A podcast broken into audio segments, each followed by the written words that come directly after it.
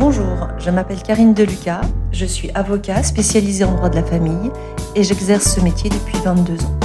Je suis passionnée par mon métier et j'ai décidé par ce podcast de vous transmettre le maximum d'informations, que ce soit sur le plan juridique, mais également sur l'aspect plus psychologique de la séparation et du divorce. Je vais m'efforcer d'être le plus claire, transparente et honnête sur l'ensemble de ces points. Je vous dirai peut-être ce que votre avocat n'ose pas vous dire, en toute sincérité et toute franchise, sur ces différents aspects. Je vous souhaite une bonne écoute. Pour cet épisode 60, nous allons parler de partir ou rester. Je réaborde ce sujet que j'ai déjà pourtant abordé, je l'ai abordé dans l'épisode numéro 2, le choix, et puis également un épisode qui s'appelait La peur de prendre la décision. Je réaborde ce sujet de, partir ou rester parce que ça fait plusieurs rendez-vous où je suis avec des clients qui sont mais vraiment dans cette douleur et dans cet état de un peu complètement perdu. Dire mais qu'est-ce que je fais? Est-ce que je pars ou est-ce que je reste? Et, je vois le niveau de souffrance que ça peut engendrer et c'est la raison pour laquelle je voudrais euh, essayer de vous donner des clés. Je dis bien essayer parce que c'est une question qui est compliquée. Euh, mais en tout cas, essayer de vous donner des clés pour euh, bah, trouver la meilleure solution pour vous et pour votre famille. Tout d'abord, je crois qu'il faut vous autoriser quelque chose. Il faut vous autoriser à douter. Souvent, on voudrait avoir la réponse tout de suite. Est-ce que je dois partir Est-ce que je dois rester? Et lorsqu'on est complètement perdu, il faut peut-être déjà tout simplement accepter ça. Accepter de dire je ne sais pas ce que je veux faire. Et de ne rien précipiter. Le, temps, et j'en parle souvent, le temps est une notion importante, nécessaire, utile, tout ce que vous voulez, mais en tout cas, le temps va apporter plein de réponses à vos questions. Donc quand vous êtes perdu, quand vous êtes dans cette situation de dire je, je ne sais pas, c'est dire ok, j'accepte de ne pas savoir. J'accepte de ne pas savoir et je m'autorise à prendre du temps. Et la meilleure façon de se mettre dans un état de réflexion par rapport à cette question qui est euh, angoissante, qui est source de plein de changements potentiels, c'est de revenir à soi. C'est essayer de faire le maximum de choses pour prendre soin de vous. Là dernièrement avec une cliente qui était mais euh, vraiment euh, complètement perdue et je lui dis stop, on va faire le bouton pause. Je vous interdis pendant un mois de euh, devoir faire un choix. Quelque part, c'est un moment de dire pendant un mois, je ne décide de rien. Je m'autorise une pause. Je vais faire pause à mon cerveau pour juste lui, laisser le temps de souffler. Mais pendant cette pause, il ne faut pas rien faire. Pendant cette pause, euh, le conseil que je donne, c'est de prendre soin de soi. Alors, je sais que c'est un peu une phrase terte à la crème de dire prendre soin de soi. Quand on va pas bien, souvent on ne sait pas ce que ça veut dire. Alors, on va revenir à des choses très simples.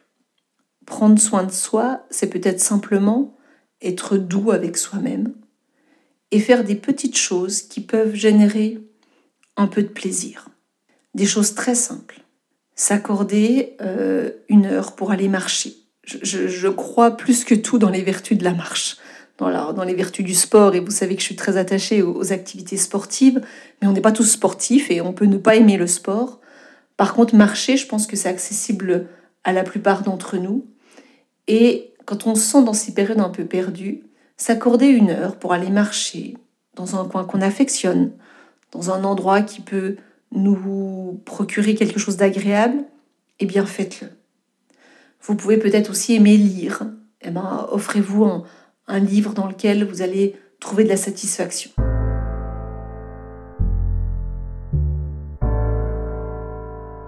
Je mets un petit bémol et, une attention sur euh, tout ce qui est réseaux sociaux et tout ce qui est euh, Internet. Souvent maintenant, on a un peu comme réflexe de se dire, oh, je vais aller me plonger un petit peu dans, les réseaux. Et sur cette période de prendre soin de soi, l'important, ça va être de se recentrer sur soi-même. Les réseaux sociaux vont avoir euh, l'effet parfois inverse de vous emmener à regarder ce qui se passe chez les autres. Alors que là, ce qui me semble important, c'est de venir se recentrer sur soi, sur ce qui nous fait du bien, sur ce qui va euh, nous procurer quelque chose d'agréable.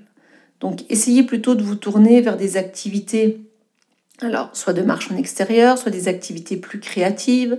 Euh, il y en a qui vont faire de la peinture, qui vont euh, dessiner, qui vont se mettre à la couture, qui vont aller bricoler, qui vont aller faire du sport. Mais voilà, ces petites choses qui vous, vous font du bien, de la cuisine ou autre, essayez d'y consacrer du temps et en demandant à votre cerveau de faire un peu une pause, sans vous obliger à, tout de suite prendre une décision.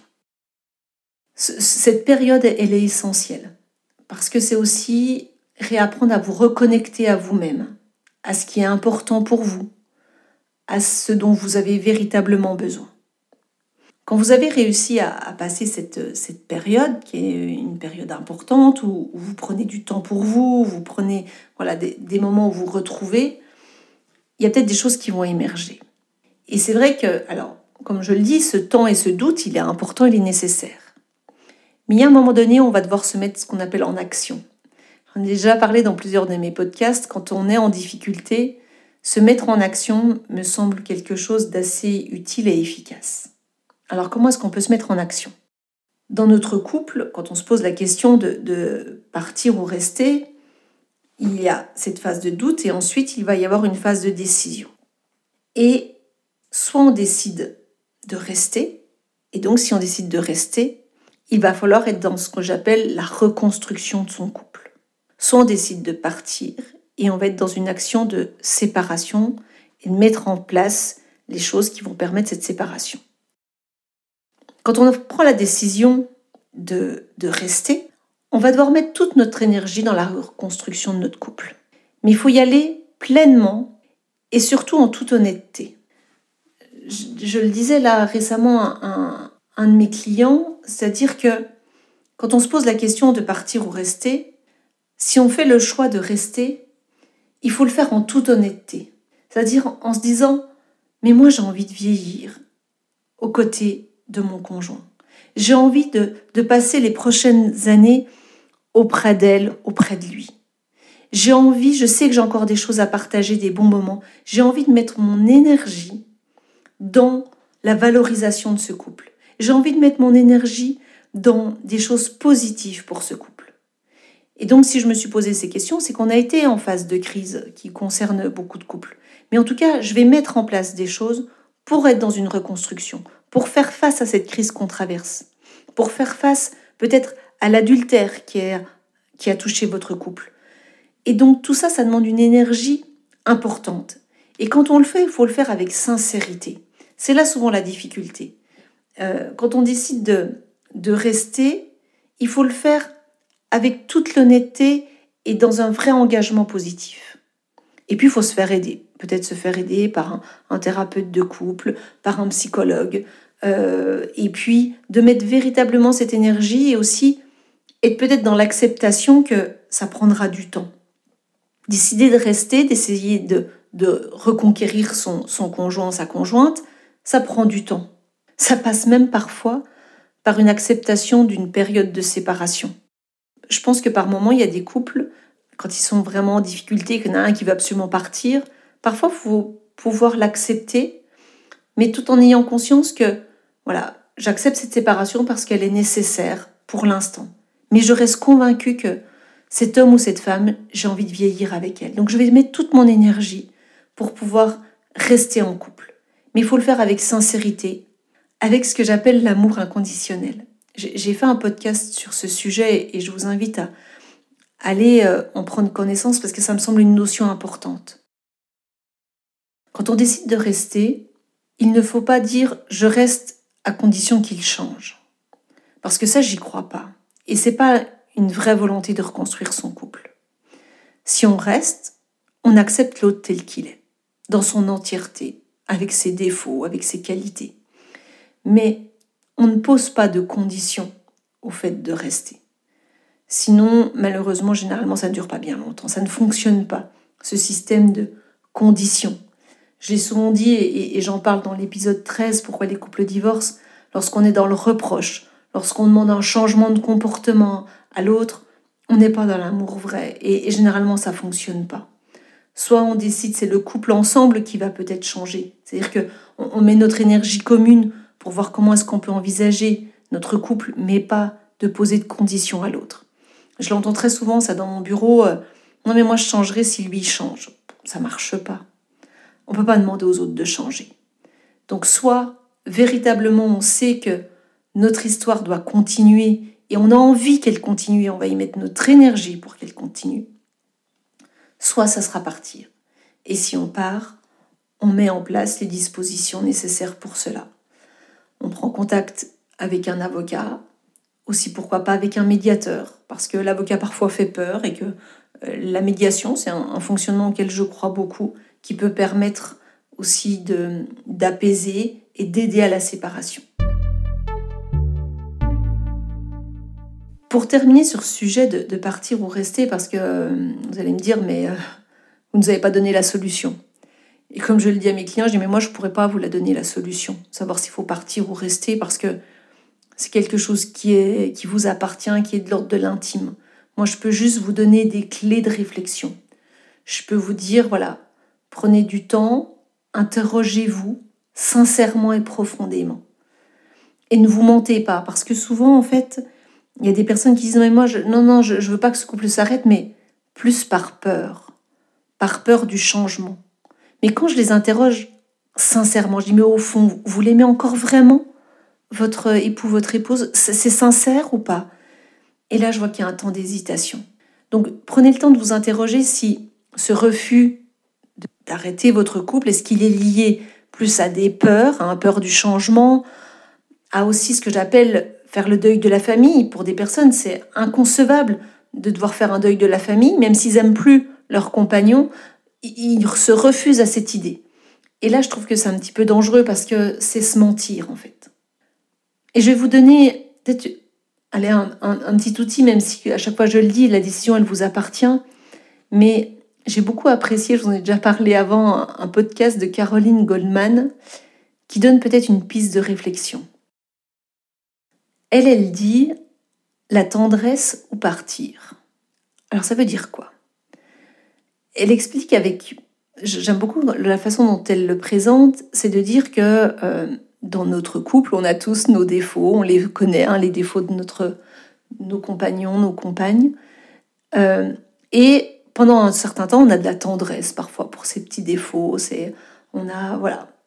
tant qu'on a de la tendresse, euh, ça pose pas de difficultés. Mais à un moment donné, il y a certains comportements ou autres, des agissements, pour lesquels on n'arrive plus à avoir de tendresse. Et ce moment où on n'a plus de tendresse pour la personne qui partage notre vie, c'est peut-être le moment de partir en fait. Parce que lorsqu'on n'a plus de tendresse, on va remplacer nos réactions par euh, de l'agressivité, par même parfois du mépris. Et là, finalement, on n'est plus un bon compagnon de vie. Donc si à un moment donné, on n'arrive plus à éprouver de tendresse pour la personne qui partage notre vie, c'est peut-être le moment de partir. Je dis bien peut-être, parce que ça peut être... Euh, il y a peut-être des choses à, questionner ou autre. Mais j'aime bien cette notion de, tendresse, euh, parce que souvent on dit, ah, est-ce qu'il y a de l'amour, pas d'amour C'est compliqué cette notion, mais la tendresse, on comprend ce que c'est. On comprend, on la ressent. Et si on ressent plus du tout ce sentiment de tendresse pour la personne qui partage notre vie, il faut se poser la question est-ce que est-ce qu'elle mérite ça? Parce que personne, à mon sens, ne mérite qu'on lui accorde plus sa tendresse et que c'est peut-être le moment de partir. Voilà, c'est un sujet qui est, qui est, je sais, difficile, parce que je le vois dans mon bureau, hein, c'est vraiment un moment qui est crucial et qui est compliqué. Vous pouvez aussi vous faire aider par, euh, par un thérapeute, par quelqu'un d'extérieur. Euh, parfois la famille et les amis, pour le coup, je ne sais pas, c'est pas forcément les bons conseils parce que la famille et les amis, il faut savoir que les personnes qui se séparent, ça fait toujours peur. Donc en fait, ils vont avoir des conseils qui seront plus orientés par rapport à leur propre peur. Alors que le thérapeute, il, va essayer de vous aider, vous, à trouver euh, la meilleure solution pour vous. J'espère que cet épisode vous aura aidé, aura ouvert des, des possibilités des clés de compréhension. Si vous avez des questions, n'hésitez pas à m'adresser un mail à l'adresse suivante avocat.carinedeluca.fr. Vous pouvez également partager cet épisode avec des personnes pour qui vous pensez que ça pourrait être utile. Vous pouvez également, pour permettre de faire connaître ce podcast, le noter sur Apple Podcast en mettant 5 étoiles et euh, en mettant un petit commentaire sur si vous a aidé ou pas. Je vous souhaite une bonne semaine et à bientôt.